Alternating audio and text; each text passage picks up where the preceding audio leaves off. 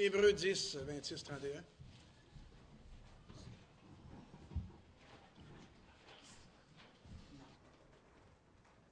Merci. Bon matin. Combien parmi vous sont envenus ce matin en syntonisant 102,9? Combien n'ont rien pogné sur la fréquence? Moyen, ok, non, c'est parce qu'à un moment donné, ça a débarqué, puis... euh, Ah non, ok. Bon, bon j'ai pas testé dans le nord. Je sais qu'on se rend jusqu'à Laval. euh, on couvre pas mal l'île de Laval. Ouais, ben c'est ça, à cause des montagnes. Là, c'est sûr que ça doit moins rentrer un petit peu. Mais en tout cas, on va voir. euh. Mais euh, voilà, alors, pour vous informer, on a... on avait une programmation depuis jeudi là, qui jouait en boucle. là. Ça, ça durait peut-être 40 quelques minutes. J'en ai fait une nouvelle hier qui dure à peu près 6 heures. Alors vous allez probablement réentendre souvent, si vous l'écoutez euh, régulièrement, les, mêmes, pièces musicales, les mêmes lectures de la parole et les identifications pour les trois prochaines semaines parce que c'est 6 heures en boucle. Euh, il y avait un petit problème là, ce matin. J'espère qu'on va rester en ondes toute la journée, mais sinon, ça devrait, d'ici les prochains jours, être très stable, espérons-le. Et euh, en tout cas, alors donc on diffuse avec les compliments d'Industrie Canada. Toute notre installation était parfaite et à leur goût. Et euh, on a déjà eu des, des- gens qui ont appelé, euh, une dame de Sainte-Sophie, un autre monsieur qui est à l'hôpital à Saint-Jérôme, et ils aiment beaucoup ce qu'ils entendent, ils ont hâte d'en, savoir plus. Merci beaucoup, Roger. Alors euh, voilà, gloire à Dieu pour tout cela. Vous pouvez ouvrir la parole du Seigneur dans l'Épître aux Hébreux au chapitre 10. On va se concentrer surtout sur le verset 29, mais pour nous remettre euh, un petit peu en contexte, on va lire 28 et 29.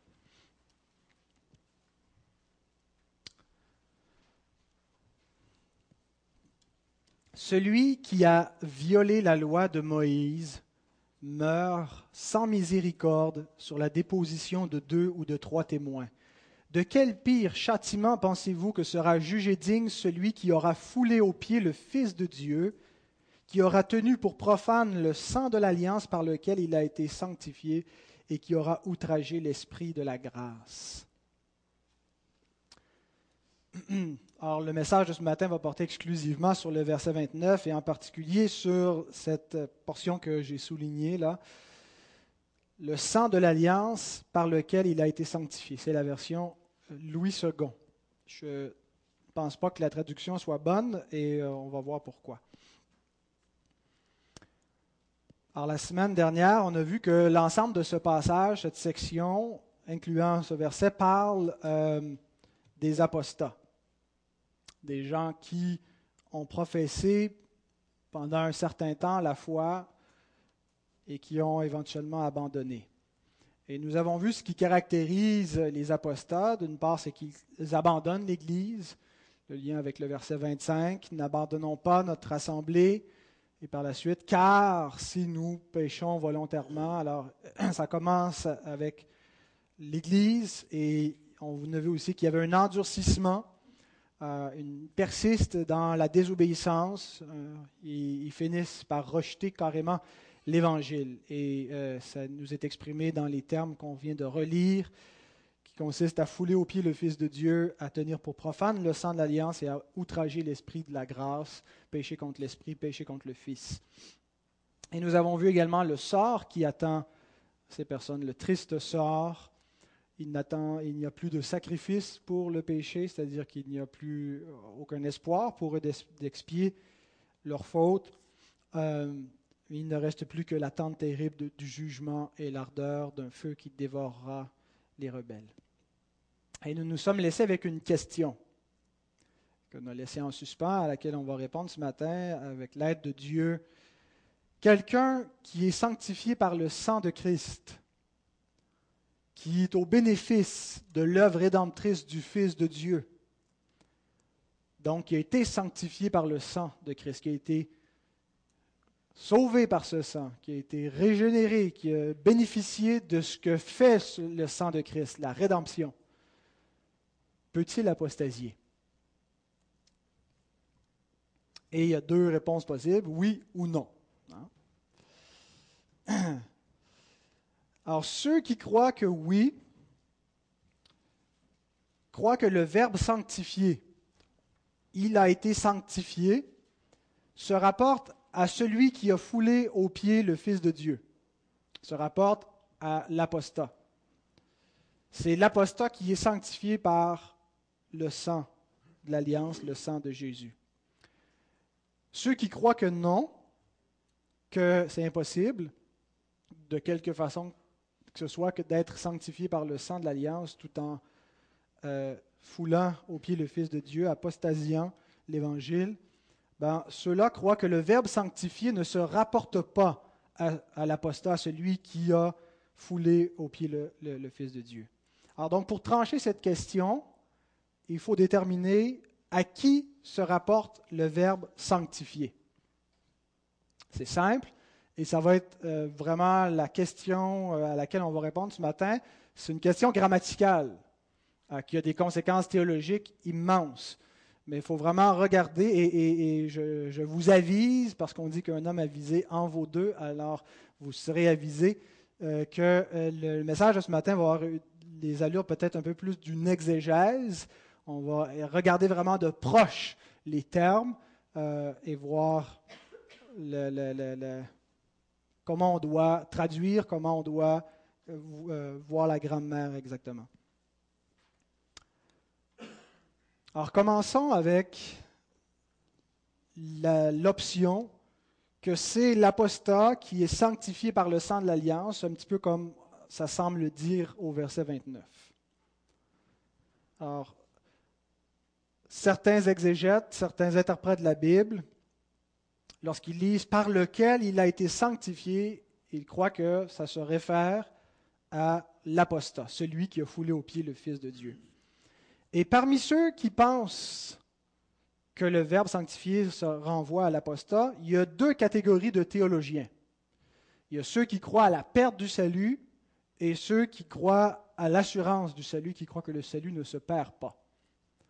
On a deux sous-catégories.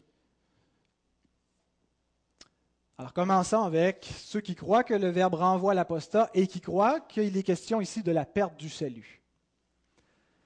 Cette compréhension est celle, entre autres, du catholicisme. Le catholicisme romain enseigne que, c'est finalement perdre le salut qu'on a eu. Mais il y a aussi de nombreux protestants euh, qu'on désigne généralement par le nom d'arminiens. C'était la doctrine d'Arminius, Jacob Arminius, qui enseignait la perte du salut il y a beaucoup de gens qui sont arméniens, qui ne savent pas qu'ils sont arméniens, ils ne se désignent pas comme ça, mais qui croient tout simplement à la perte du salut des protestants. Et selon cette compréhension, il est possible d'être sauvé, il est possible d'avoir reçu la vie éternelle, d'avoir obtenu le pardon de Dieu, d'avoir le statut d'enfant de Dieu, de sorte que si on mourait à ce moment-là, on s'en va au ciel, on a la vie éternelle. Et qu'un bon moment donné, on perde ce statut, qu'on puisse même si on avait eu la vie éternelle, périr, même si on avait été euh, sauvé, pardonné, perdre cette grâce et euh, aller en enfer. Et pour ces gens, il leur semble que c'est exactement ce que ce passage enseigne. Hébreux 10, 26, 29. Si nous péchons volontairement après avoir reçu la connaissance de la vérité, il ne reste plus de sacrifice pour les pécheurs. Vous voyez, ces gens ont eu la connaissance de la vérité, ils étaient sauvés.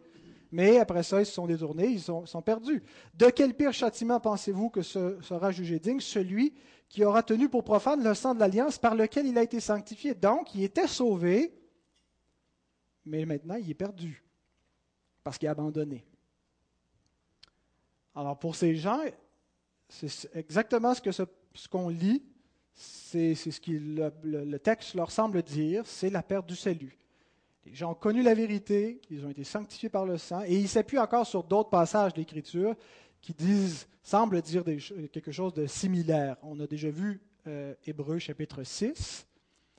Euh, je, vais pas, y revenir très brièvement, mais si vous voulez une étude plus approfondie, le, message que j'avais prêché est disponible sur Internet. Euh, et il y a un autre passage aussi, c'est 2 Pierre chapitre 2, verset 1. Il y a eu parmi le peuple de faux prophètes, et il y aura de même parmi vous de faux docteurs, qui introduiront des sectes pernicieuses, c'est-à-dire des divisions, et qui, reniant le maître qui les a rachetés, attireront sur eux une ruine soudaine.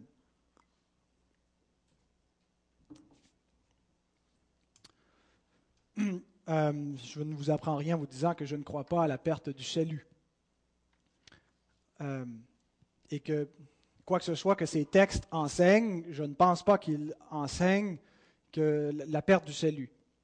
Le problème avec la doctrine, et devrait-on dire la fausse doctrine de la perte du salut, c'est qu'elle altère la nature du salut euh, qui nous est présenté par les Écritures. L'Écriture nous présente le salut comme une œuvre achevée par le Christ, et non pas une œuvre en cours d'exécution, mais une œuvre terminée par le Christ, et dont les bénéfices nous sont assurés par lui seul, sans dépendre de nous. Et cette vérité est fortement affirmée, en particulier dans l'Épître aux Hébreux. Là où on a les, passages qui, nous semblent le plus fortement enseigner la perte du salut, c'est aussi dans la même épître où on a les passages qui, affirment le plus clairement du monde euh, la nature du salut comme une œuvre terminée par le Christ et qui dépend que de lui. Par exemple, Hébreu chapitre 7, et j'aurais pu en prendre d'autres, mais Hébreu 7, 22 à 27. Je n'ai pas mis tous les versets, euh, mais quelques-uns dans cette section. Jésus est par cela même le garant d'une alliance plus excellente. C'est lui qui la garantit, qui la fait fonctionner. Verset 25. C'est aussi pour cela qu'il peut sauver parfaitement. Il les sauve parfaitement, de manière complète ceux qui s'approchent de Dieu par lui, étant toujours vivants pour intercéder en leur faveur. Donc c'est sur Christ que repose l'efficacité du salut, sur son intercession, sur le fait qu'il demeure vivant et que c'est lui qui assure la, pérennité du salut. Il n'a pas besoin, comme les autres, comme les souverains sacrificateurs, d'offrir chaque jour des sacrifices d'abord pour ses propres péchés, ensuite pour ceux du peuple, car ceci, il l'a fait une fois pour toutes en s'offrant lui-même. C'est fait, c'est définitif. Les théologiens qui croient à la perte du salut envisagent la rédemption comme Dieu a fait tout ce qu'il pouvait faire. Dieu a fait tout ce qui était possible de son côté pour sauver tous les hommes. Il a envoyé son Fils et son Fils est mort pour les péchés de tous les hommes. Tout le monde peut être sauvé. Mais en fait, il n'a sauvé personne. L'homme doit encore rendre cette œuvre efficace par sa foi. Dieu, en envoyant son Fils dans le monde, puis quand Jésus est mort sur la croix, n'aurait sauvé aucun homme. Il aurait rendu seulement possible le salut de tous les hommes. Dieu a fait tout ce qu'il pouvait pour pouvoir sauver. Mais ça n'a sauvé personne. Ça dépend encore de la réponse que chaque homme va donner individuellement à l'œuvre que Dieu a faite. Donc l'œuvre de Dieu en elle-même, séparée de la réponse de l'homme, ne sauve pas. Elle peut sauver si l'homme répond. Et c'est comme ça que beaucoup de gens comprennent le salut. C'est comme ça que je comprenais le salut jusqu'à un certain temps dans ma vie. Comme l'œuvre potentielle de salvation. Et je pense que cette compréhension altère, modifie la nature du salut telle qu'elle est présentée dans l'Épître aux Hébreux. L'Épître aux Hébreux ne nous présente pas le salut comme une possibilité universelle, comme quelque chose qui est rendu universellement possible pour tous les hommes, mais elle nous présente le salut comme une réalité achevée pour tous ceux qui sont au bénéfice du sacrifice de Christ. Tous ceux pour lesquels Christ est mort sont au bénéfice de ce salut qui est achevé, qui est terminé et qui est efficace en lui-même pour assurer leur salut. Et de cette œuvre de rédemption que Christ a accomplie découlent toutes les bénédictions du salut, incluant le moyen pour obtenir le salut qui est la foi. L'Écriture nous présente la repentance et la foi comme un don qui vient de Dieu. Il vous a été fait le don par rapport à Christ, non seulement de croire, mais encore de souffrir. Le don de croire, le don de la foi, Philippiens 1, 29. Euh, Paul euh, demande à Timothée de prier pour les perdus afin que Dieu leur donne la repentance afin qu'ils puissent se dégager des pièges du diable et qui, revenus à leur bon sens, vont, vont se tourner vers Dieu. Christ n'a pas simplement rendu possible le salut. Il a accompli le salut, il a achevé l'œuvre de rédemption. Et en expiant les péchés, il a assuré le salut de tous les élus. C'est une œuvre achevée, c'est une œuvre parfaite. Il nous est présenté ici comme le garant du salut. C'est lui qui, par sa vie, par sa, sa, cession à la droite de Dieu, son intercession, fait que la nouvelle alliance fonctionne et qu'elle est efficace pour tous ceux qui font partie de cette alliance, ceux que Dieu prédestinait avant la fondation du monde. Or, cette œuvre est totalement accomplie en dehors de nous. Nous participons. C'est nous qui exerçons la foi qui nous a été donnée. Travaillez à, votre salut avec crainte et tremblement, car c'est Dieu qui produit en vous le vouloir et le faire. Dieu nous a donné la foi. Dieu nous a donné, par sa grâce, de naître de nouveau. Et on a une responsabilité. On ne devient pas des espèces de marionnettes, des automates. Euh, mais, nous devons prendre les moyens de grâce pour persévérer dans le salut. Nous devons exercer la foi, nous devons entretenir notre foi, nous devons avoir la communion et venir écouter sa parole. Et ce sont des moyens qui vont affermir notre élection. Ça paraît paradoxal de dire ça comme ça, mais Dieu a décrété que notre salut arriverait par ces moyens-là, en impliquant notre volonté, notre responsabilité, même si l'œuvre de salvation elle-même est entièrement celle de Dieu. Nous n'y contribuons pas. Nous y participons euh, consciemment, activement, mais nous n'y contribuons pas.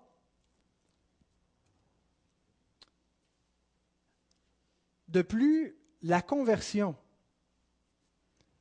Lorsqu'on se convertit, ce n'est pas simplement une adhérence. On ne vient pas seulement d'adhérer à une idée comme on, on aurait pu adhérer à un autre groupe de, croyances spirituelles ou euh, une association politique, puis dire on adhère et on a une carte de membre. Et, donc, le christianisme, ce n'est pas d'adhérer à certaines croyances, et si on y adhère intellectuellement, on est sauvé. La conversion, c'est bien plus qu'une simple adhérence intellectuelle. C'est une régénération. C'est de naître de nouveau. C'est d'être transformé de l'intérieur parce que le Saint-Esprit renouvelle l'homme intérieur, nous restaure à l'image de Christ et il fait en sorte que nous connaissons Dieu personnellement. Et Jésus-Christ lui-même le dit, Jean 17, verset 3, que la vie éternelle consiste à connaître Dieu et connaître celui que Dieu a envoyé dans le monde, le Christ. Alors, être sauvé, c'est pas simplement adhérer, puis à un moment donné, je cesse d'adhérer, donc je suis plus sauvé. C'est avoir une vie nouvelle, la vie de l'esprit, qui est une vie impérissable, une vie qui dure éternellement qui ne peut pas se perdre. Lorsque nous envisageons la rédemption de cette manière, il est impossible de penser que le salut puisse alors se perdre, sans automatiquement penser qu'il y a une défection, c'est-à-dire qu'il y a une défectuosité plutôt dans l'œuvre de Christ. Si le salut, c'est l'œuvre de Christ, c'est lui qui en est le garant, c'est lui qui l'a accompli et achevé, et le Saint-Esprit nous l'applique et, nous devenons participants inconscients, mais c'est son œuvre, et qu'un bon moment donné, nous ne sommes plus sauvés, c'est parce qu'il y a quelque chose de défectueux dans cette œuvre, pour autant que nous acceptons la prémisse de départ que l'œuvre de rédemption, c'est l'œuvre que Christ a achevée et que le Saint-Esprit nous applique. Si nous pensons que l'œuvre de rédemption est simplement quelque chose que Dieu a rendu possible et que nous devons nous y amener par nous-mêmes et nous y garder nous-mêmes, alors il serait possible de déchoir. Mais je ne pense pas que ce soit la nature du salut de simplement euh, rendre possible la rédemption. Christ n'a pas rendu possible la rédemption, mais il a efficacement racheté des hommes pour Dieu. Lorsqu'il a dit tout est accompli, tout est achevé, euh, on peut trouver une correspondance de ces paroles-là dans ce qu'il avait dit euh, dans Jean 6 qu'il est venu pour faire la volonté du Père, et la volonté du Père, c'est qu'il ne perde rien de tous ceux que le Père lui avait donné de racheter. Qu'il les, rachète, et non seulement les rachète, mais les ressuscite à la fin, et qu'il les garde ah, du, début à la fin, qu'il n'en perde aucune de ces brebis-là. Et il va dire à certains hommes qui ne se font pas partie de ces brebis, qui n'est pas venu pour les racheter, entre autres aux pharisiens, vous n'êtes pas mes brebis, c'est pourquoi vous ne croyez pas en moi, c'est pourquoi vous me rejetez. À la prière sacerdotale dans Jean 17, Jésus, il intercède comme grand prêtre alors qu'il s'en va mourir. Et il dit, je ne te prie pas pour le monde, mais je te prie spécifiquement pour ceux que tu m'as donné d'aller racheter. Et ceux que Christ a rachetés efficacement ne peuvent pas se perdre.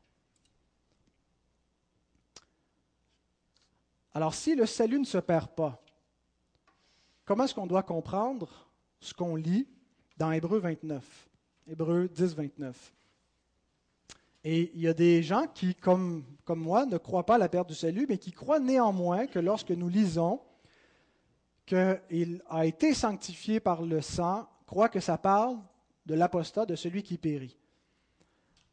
Alors ces gens considèrent que les apostats n'ont pas perdu le salut, mais ils ne l'ont tout simplement jamais eu.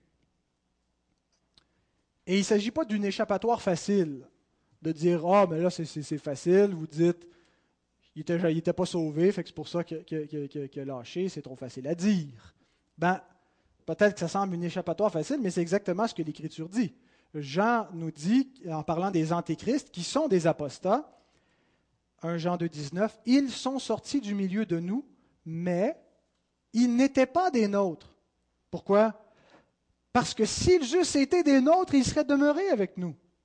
Parce que les enfants de Dieu persévèrent. Ça leur a été donné par le Christ de persévérer. Alors, comme ils sont sortis du milieu de nous, comme ils ont apostasié, comme ils ont renié le Christ, c'est la manifestation qu'ils n'étaient pas des nôtres. Alors lorsque nous lisons qu'un apostat, c'est quelqu'un qui a tenu pour profane le sang de l'alliance par lequel il a été sanctifié, qui a renié le maître qui l'a racheté, qui est tombé après avoir été éclairé, qui a péché après avoir reçu la connaissance de la vérité, on ne peut pas comprendre ces affirmations comme de manière salvifique. Ce n'est pas en participant au salut que ces gens ont été sanctifiés, rachetés ou éclairés. Or, comment? Ben, Hébreu 6 s'explique assez facilement. Ils ont été une fois éclairés, ils ont eu une connaissance intellectuelle de l'Évangile. On n'a pas besoin d'être régénéré pour comprendre intellectuellement l'Évangile. Il y a des gens euh, qui n'ont rien compris, mais il y a des gens qui ont compris puis qui ont rejeté cet Évangile. Et certains de ceux qui ont compris, qui ont rejeté, certains l'ont cru pour un temps, sans être régénérés. Ensuite, il dit, ils ont goûté le don céleste et eu part au Saint-Esprit. On dit, c'est difficile d'imaginer que ça puisse parler d'autre chose que d'une expérience authentique du salut. Mais la Bible nous présente la possibilité de faire l'expérience du Saint-Esprit extérieurement, sans régénération. Euh, d'abord, communautairement, on le voit dans le livre des Actes. Euh, par exemple, Simon le magicien, on voit où quand les apôtres sont venus, ils ont prié, le, Saint-Esprit était répandu sur une foule, euh, et les gens sont mis à parler en langue. Donc, il y a eu certainement des gens qui ont été régénérés à ce moment-là et qui ont fait l'expérience de l'Esprit. Mais cette foule était mixte. On voit entre autres cet homme, euh, Simon le magicien, qui, ne semble vraiment pas avoir reçu la grâce du salut et qui a fait avec cette communauté, quelque part, l'expérience de l'Esprit, qui pourrait être décrit comme ça, qui a goûté le don céleste, qui a eu part au Saint-Esprit. On a un bel exemple avec Judas qui a été envoyé avec les 70 disciples, qui ont été envoyés avec la puissance de Christ, avec la puissance de l'Esprit pour, pour chasser des démons, pour faire des miracles. Et Judas faisait partie de cette gang-là. Euh, et donc, extérieurement, il a connu la puissance de l'Esprit, mais Jésus l'appelle un démon. Il est appelé ailleurs un fils de la géhenne. Donc, il a fait une expérience de, de, l'Esprit, mais sans être régénéré, sans obtenir véritablement le salut. Et beaucoup de gens qui, peuvent participer à la vie d'Église, lorsque nous nous assemblons, nous faisons l'expérience du Saint-Esprit. Ce n'est pas toujours une manifestation extraordinaire, comme dans certains milieux, on, veut le penser. D'expérimenter la, bonne parole, la communion fraternelle, d'avoir part au repas du Seigneur, l'Esprit de Christ est au milieu de nous. Et un incroyant pour être là et goûter à cela. Ils sont tombés, ils se sont rangés du côté de ceux qui ont crucifié le Seigneur en disant que son sang retombe sur nous et sur nos enfants. Voilà pour Hébreu 6. Maintenant, 2 Pierre 2, 1. Ça semble un petit peu plus dur d'expliquer que les faux docteurs qui ont renié le maître qui les a rachetés.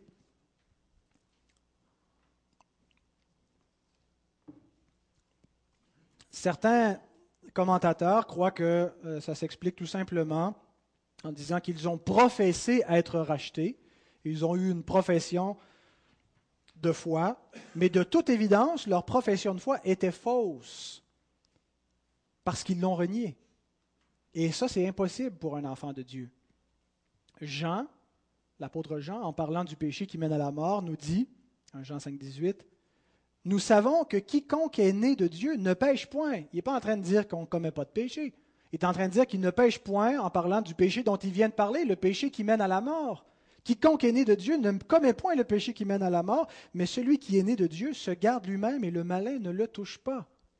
Un des fruits, une des manifestations que nous sommes enfants de Dieu, c'est la persévérance dans la foi. Nous nous gardons nous-mêmes par la grâce de Dieu. Et le malin ne peut pas nous ravir de la main. Jésus lui-même le dit dans, Jean 10. Personne ne peut arracher ses brebis de la main du Père. Mais il y a d'autres exégètes qui pensent que 2 Pierre 2.1 parle pas du tout du rachat des péchés par Christ et qu'on ferait une association d'idées euh, entre le sang de Christ et le mot racheté. Mais le verset euh, n'utiliserait pas ce verbe en rapport avec la rédemption, le verbe racheter. Le verbe racheter, c'est le mot agorazo. un agora, c'est quoi?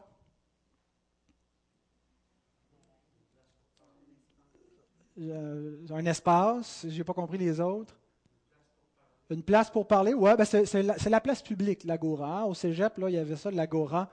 Euh, c'est la place publique. Alors, l'agorazo, c'est quand on va sur la place publique. Il y a des gens qui vendent, il y a toutes sortes de.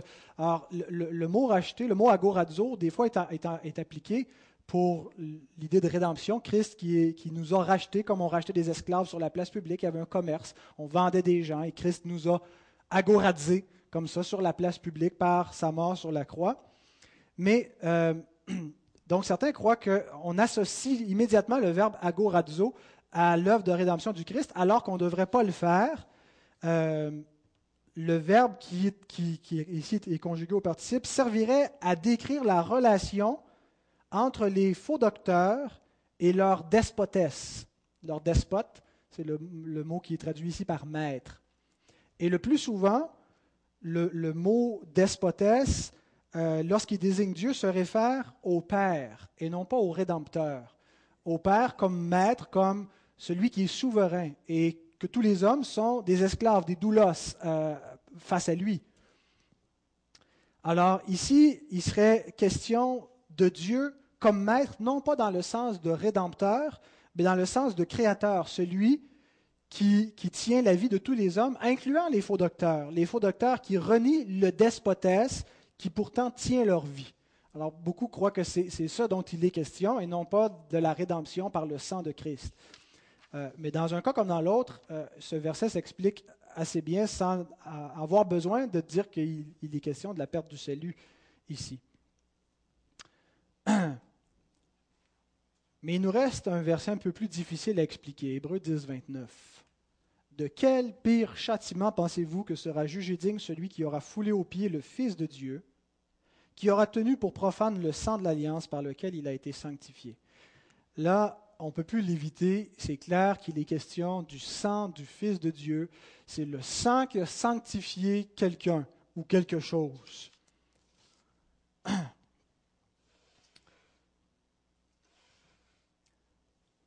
Alors, ceux qui croient tout en rejetant la perte du salut, que le Verbe sanctifié se rapporte à celui qui a foulé au pied le Fils de Dieu, se rapporte à l'apostat, vont dire, ben, ces apostats ont été sanctifiés extérieurement par le sang de Christ. Par une profession de foi externe, par le baptême, par leur participation à l'Église, en venant au monde dans une famille chrétienne, ils ont été exposés. Euh, le mot sanctifié veut dire consacré à. Donc ils ont en quelque part été un peu mis à part du reste du monde euh, pas dans la même catégorie, à cause qu'ils appartenaient à une communauté chrétienne. Donc c'est dans ce sens-là qu'ils ont été sanctifiés extérieurement sans être sanctifiés de manière salvifique, à salut par le sang.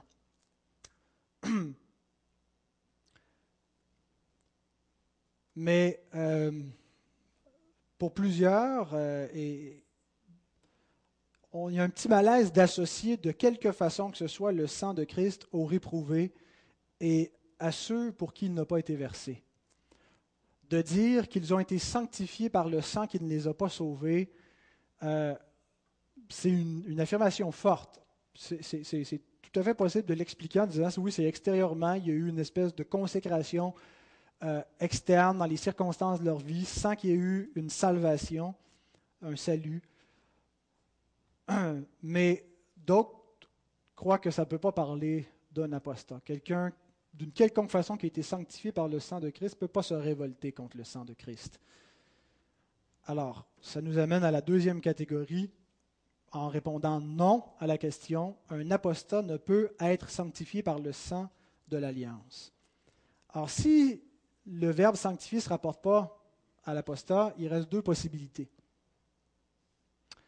La première, c'est que le verbe sanctifier se parlerait du Fils de Dieu qui a été sanctifié par le sang. Et c'est l'alternative la plus répandue parmi ceux qui n'optent pas pour l'apostat.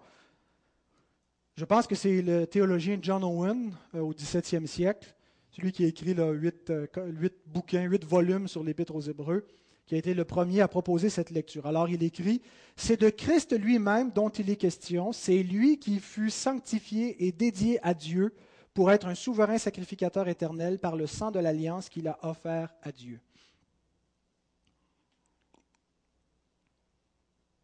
Et je pense que cette lecture est très possible.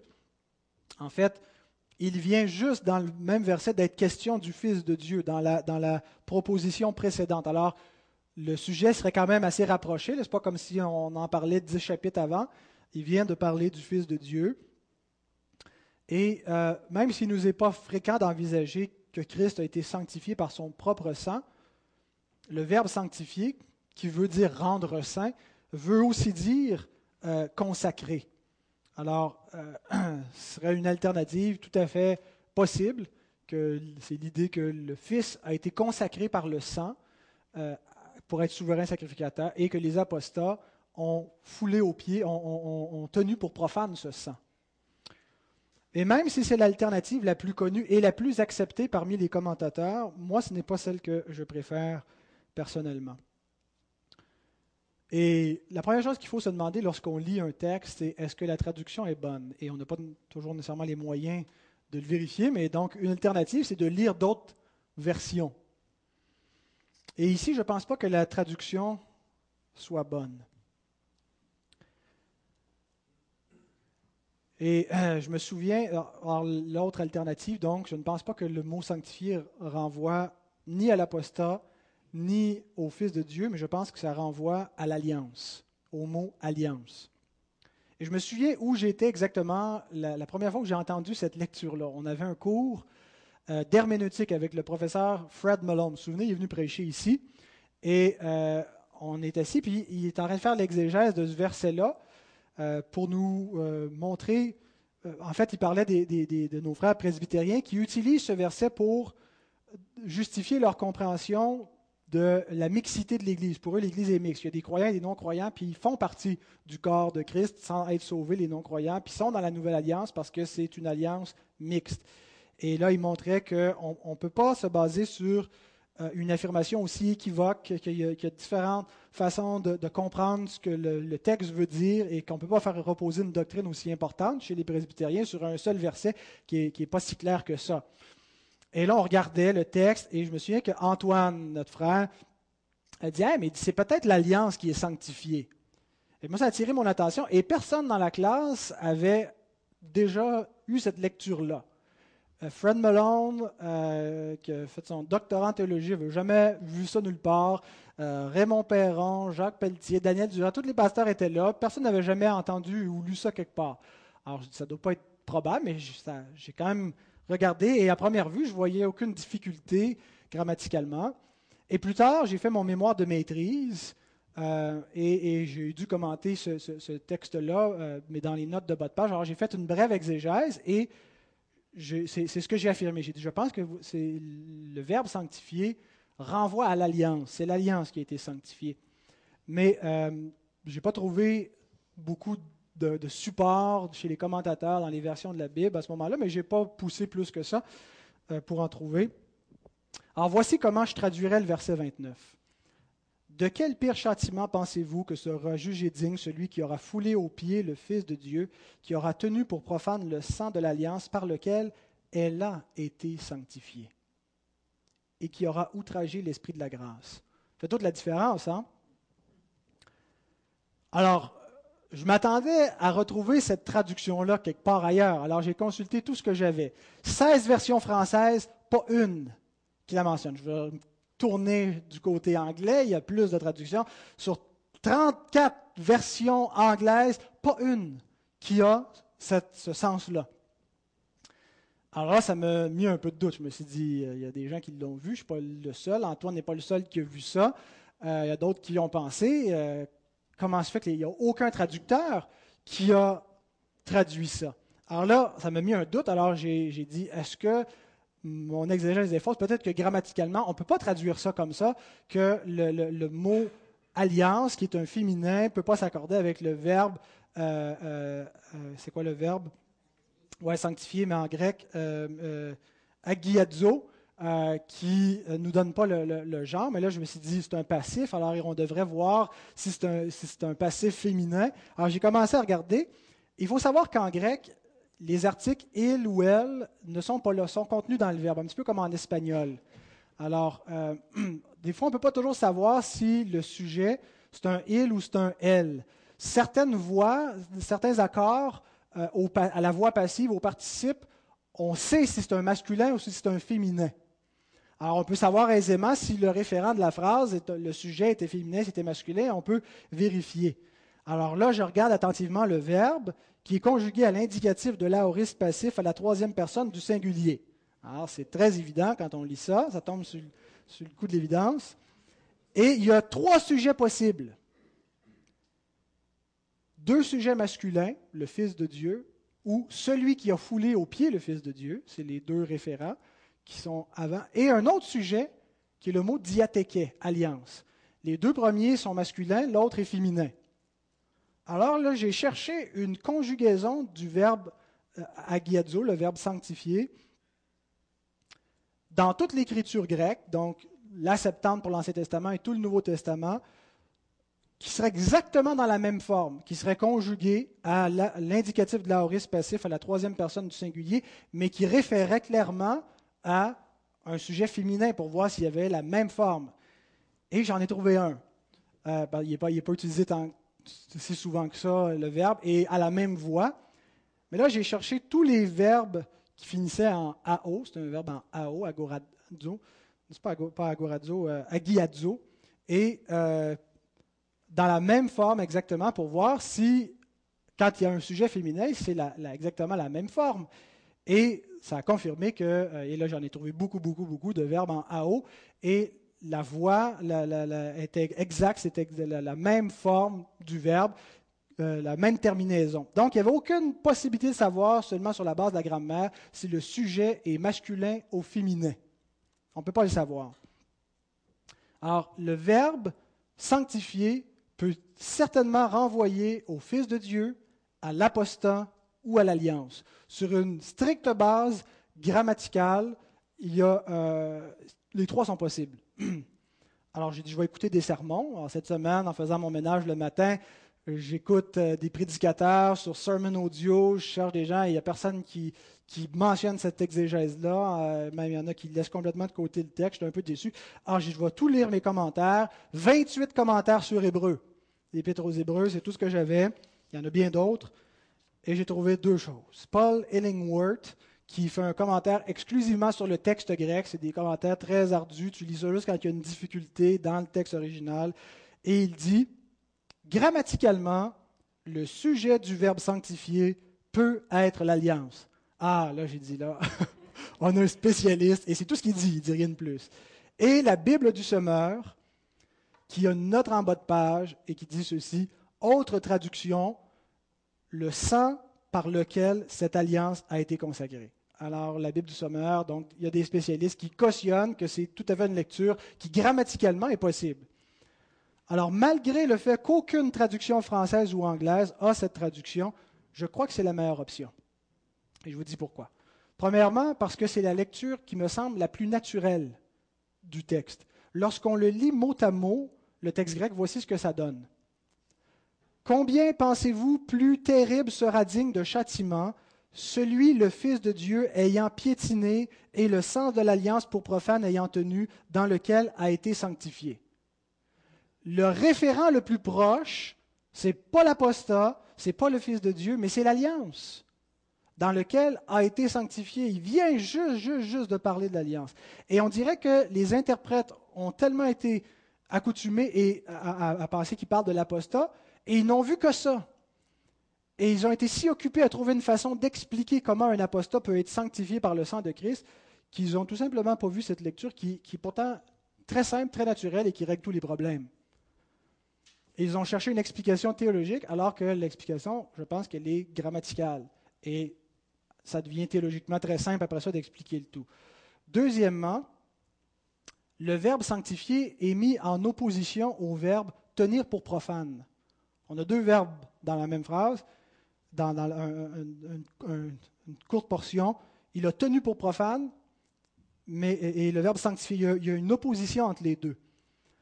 Alors que les apostats tiennent pour profane le sang de l'alliance, celle-ci a en fait été sanctifiée par ce sang. Alors, il y a un contraste entre profaner et sanctifier. Et les deux verbes ne pointent pas vers des sujets différents, opposés, qui n'ont aucun rapport entre eux, mais ils se rapportent à la même chose, au sang et à l'alliance. Il a tenu pour profane le sang de l'alliance, mais l'alliance, elle a été consacrée par ce sang. Et troisièmement, la même chose est dite au sujet de l'ancienne alliance. Et on sait que l'Épître aux Hébreux, partout, fait un contraste entre l'ancienne et la nouvelle alliance. Au chapitre 9, verset 18, on a lu C'est avec du sang que même la première alliance fut inaugurée le verbe inaugurer et le verbe sanctifier ont un champ sémantique commun et ont tous les deux le sens dans leur champ sémantique de consacrer, dédicacer. La nouvelle alliance a été sanctifiée, c'est-à-dire elle a été consacrée, elle a été dédicacée par le sang du Christ, alors que l'ancienne alliance avait été consacrée par d'autres sangs. Et dans le passage, il est justement question d'un contraste, d'une comparaison avec l'alliance mosaïque celui qui a violé l'alliance de Moïse meurt. Pourquoi est-ce qu'il meurt? Parce que c'est une alliance qui a été conclue dans le sang. Euh, c'est un, lien à la mort. Vous vous souvenez quand le peuple a fait l'alliance, il est passé entre les animaux euh, coupés en deux. Ils ont pris sur eux la malédiction de l'alliance. Le sang de l'alliance retombe sur eux. Et c'est pour ça que celui qui transgresse la loi de Moïse meurt, parce que c'est une alliance qui a été conclue dans la mort, dans le sang des animaux. Ben, le contraste ici, c'est que la, nouvelle alliance aussi a été consacrée, sanctifiée dans le sang du Christ dans la mort. Et c'est pourquoi celui qui la profane invoque sur lui-même une condamnation éternelle. C'est le sang de Christ qui donne à la nouvelle alliance son caractère sacré. Et souvenez-vous, lorsque Jésus a inauguré la nouvelle alliance, il a dit, cette coupe est la nouvelle alliance en mon sang. Elle est consacrée à mon sang. Je pense que les paroles d'Épître aux Hébreux sont un écho à cela. L'alliance a été sanctifiée par le sang, a été consacrée dans le sang du Fils de Dieu.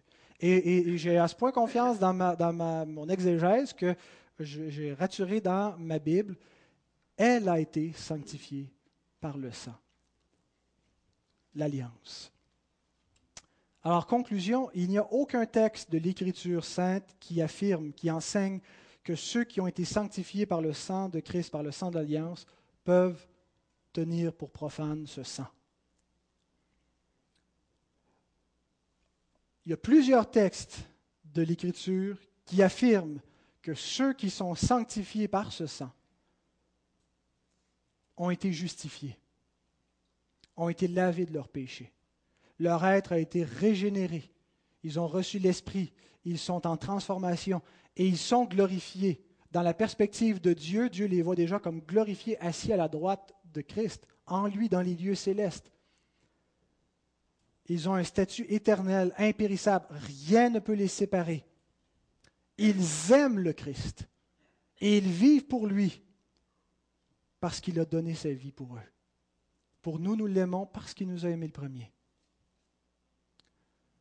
Paul nous dit dans 2 Corinthiens qu'il y a un grand nombre d'hommes qui vivent pour Christ et qui l'aiment parce que Christ est mort pour eux. Tous ceux pour qui il est mort ne vivent plus pour eux-mêmes, mais vivent pour lui. Ils ne peuvent pas se révolter contre ce sang, ils ont été vaincus par ce sang. Leur nature pécheresse a été renversée, anéantie par la puissance du sang de Christ. Ils sont devenus une nouvelle créature, ils ont reçu la vie éternelle, ils sont sanctifiés. Est-ce que ce n'est pas extraordinaire que d'un texte qui contient un terrible avertissement, ceux qui ont été véritablement rachetés par le sang de Christ tirent une grande assurance et un puissant encouragement. Pour nous, lorsque nous lisons ça, lorsque nous prenons le temps de comprendre ce que ça nous dit, ça ne nous amène pas non, à nous, à nous euh, appuyer d'une manière euh, désinvolte dans l'assurance du soleil, Ah, ben, je suis sauvé, j'ai plus rien à faire, et puis je suis relax et, je peux pêcher comme je veux, j'ai une licence, j'ai rien à craindre. Ça nous amène à suivre le Seigneur de plus près, à l'aimer d'autant plus, à redoubler d'assurance et de confiance dans notre salut, de savoir que peu importe ce qui nous arrive, nous avons la vie éternelle. Rien ne peut nous séparer de l'amour de Dieu. Pas parce que notre foi est invincible, pas parce que nous sommes capables de nous garder là, mais parce que le sang de Christ est efficace. Rien ne peut l'anéantir. C'est sa victoire. Nous sommes le fruit de sa victoire. Nous sommes gardés en lui par la foi, par sa puissance, grâce à son œuvre définitive. Amen.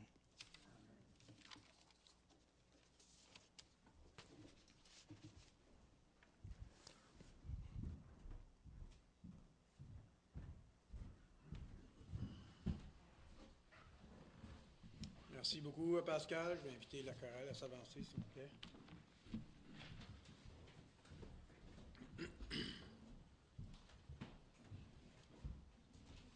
Nous allons nous lever pour chanter